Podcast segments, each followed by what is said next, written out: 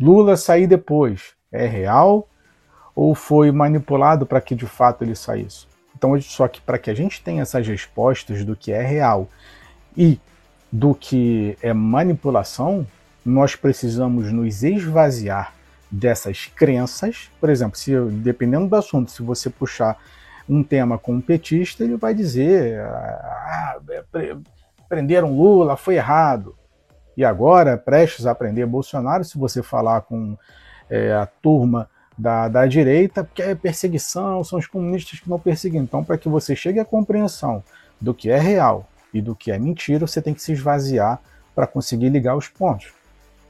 E isso não é tão simples assim. Por exemplo, dentro da sua igreja, quando um pastor faz uma revelação, se você tiver um amor, paixão, carinho muito forte pelo teu líder religioso, ele pode ser o maior bandido, o maior ladrão que existe mas pelo fato de você ser apaixonado, ter uma ligação muito forte, por mais que ele seja corrupto, você não vai acreditar que ele seja corrupto. Você vai sempre acreditar que ele é honesto. Por quê? Porque a gente está cego. Nós somos cegos, nós vivemos como cegos na sociedade. Então, por isso que existe essa divisão e, inclusive, as brigas políticas elas se é, intensificaram desde o ano passado dividindo a nossa sociedade, seja ela é, é, cristã, evangélica ou, ou não, ou simplesmente a civil. Mas vocês acham que isso não teve um tipo de motivação proposital? Ou vocês acham que de fato a gente estava lutando pela pátria? Se você disser para mim que o brasileiro estava lutando pela pátria no ano passado, pergunto: por que, que os evangélicos apoiaram o PT de 2000 e 2 a 2016 com Michel Temer. Porque se o Brasil estava preocupado com pátria, família, é, com bons costumes e lutando contra os comunistas, como dizem, por que, que apoiaram é, dois mandatos do Lula e dois mandatos da Dilma? Por quê? O que, que a igreja fez nesse período de tempo que apoiou 16 anos do PT. Melhor, 14 anos do PT. E dois do Michel Temer. Aí, do nada, todo mundo resolveu lutar pela família com Bolsonaro. Antigamente ninguém se preocupava com família, agora todo mundo se preocupa com família. Repito, existe algo que é o real e existe algo que é o criado. É isso que a gente precisa entender e compreender, mas tem que se esvaziar. Então, infelizmente, nós pensamos com os nossos achismos e emoções e as visões que acreditamos que temos quando elas foram impostas. E é isso que a gente vai falar a partir de agora. Que é o seguinte, que é sobre manipulação. A manipulação midiática e o controle social são fenômenos complexos que têm desempenhado papéis significativos na sociedade ao longo da história.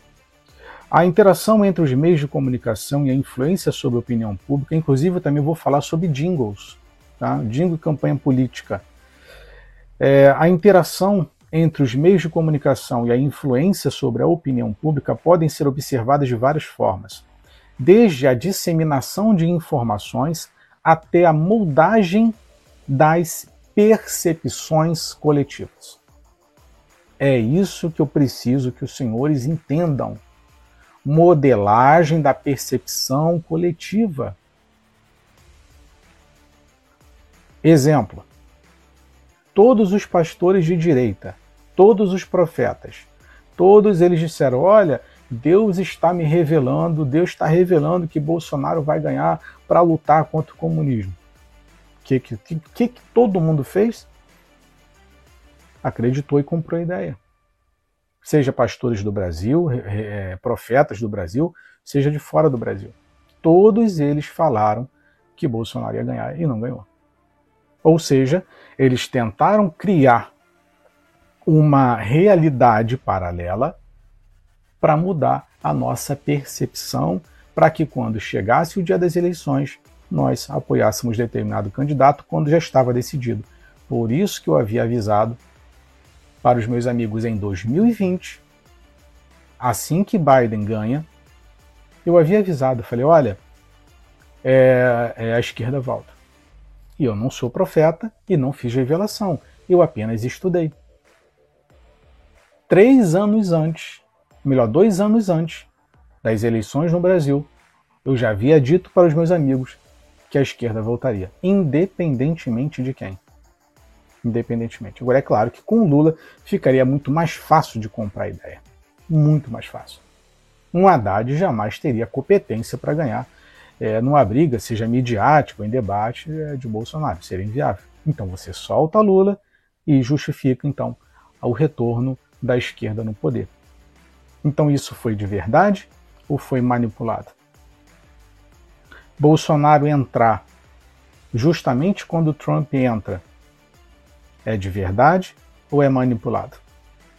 Então o que nós temos aqui são é, uma modelagem, uma remodelagem da percepção coletiva.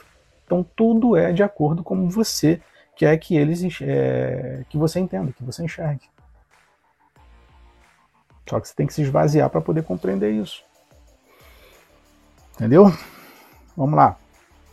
Então, nesse texto, exploraremos as nuances desses contextos, examinando exemplos históricos e contemporâneos de manipulação midiática, suas implicações e como os indivíduos podem desenvolver uma abordagem crítica em relação à informação. Primeiro, manipulação midiática, conceito e história. A manipulação midiática refere-se à prática de influenciar a percepção pública por meio dos meios de comunicação. Isso pode envolver a seleção seletiva de informações, o uso de narrativas tendenciosas e a promoção de agendas específicas. Desde a invenção da imprensa até a era digital, a manipulação midiática tem sido uma ferramenta poderosa para moldar opiniões e controlar comportamentos.